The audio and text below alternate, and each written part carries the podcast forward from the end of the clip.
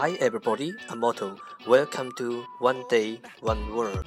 大家好，我是 Otto。您现在收听的是每日十五分钟英语最新档节目《每日一词》。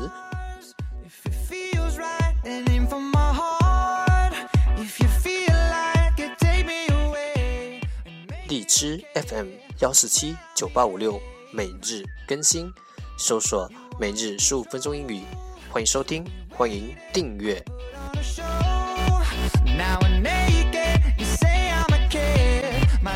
新浪微博的用户可以关注“每日十五分钟英语”，快来加入我们，等你哦！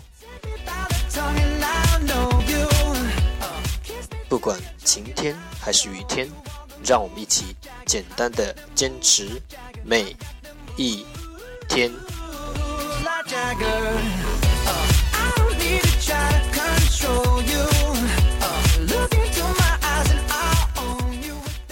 Okay, let's get started. Day 2. Our focus today is me. Me. M E. Me. 代词我。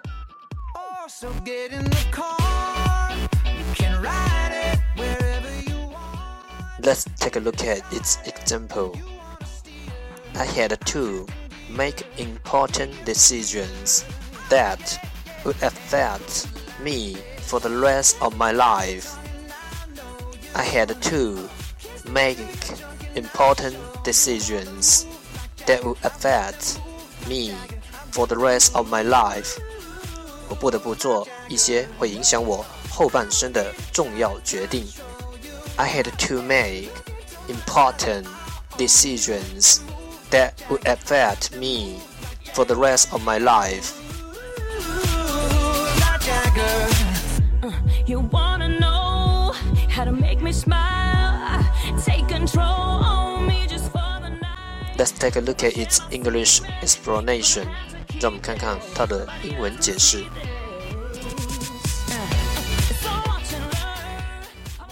Speaker or writer uses me to refer to himself or herself. Me is a first person singular pronoun. Me is used as the object of a verb or a preposition.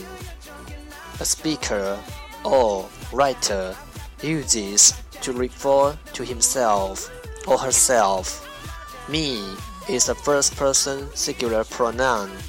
Me is used as the object of a verb or a preposition. A speaker or writer uses me to refer to himself or herself. Me is a first person singular pronoun. Me is used as the object of a verb or a preposition. 一个演说家或者作者 ，a speaker or writer，用我来指代男他或女他自己，uses me to refer to himself or herself。我是第一人称单数，me is the first person singular。代词，pronoun。我我被用作动词或介词的宾语，me。is used as the object of a word or a preposition。 一个演说家或者作者用我来指代男他或你他自己。我是第一人称单数代词，我被用作动词或介词的宾语。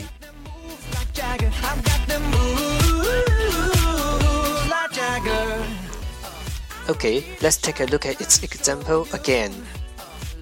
I had to make important decisions that would affect me for the rest of my life。我不得不做一些会影响我后半生的重要决定。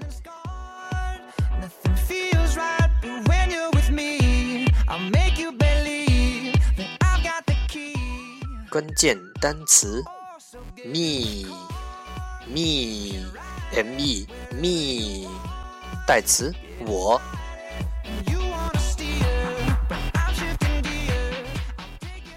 Key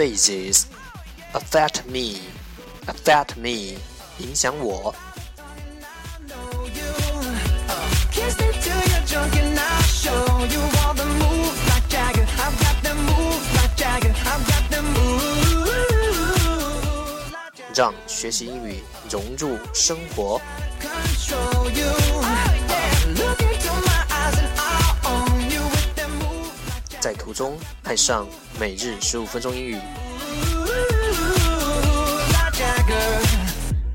在途中爱上你自己。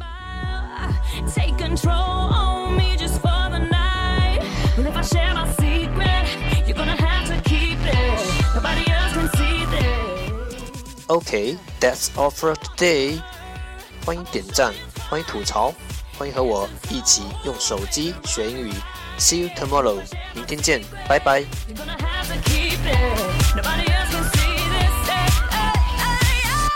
goes like this. Uh.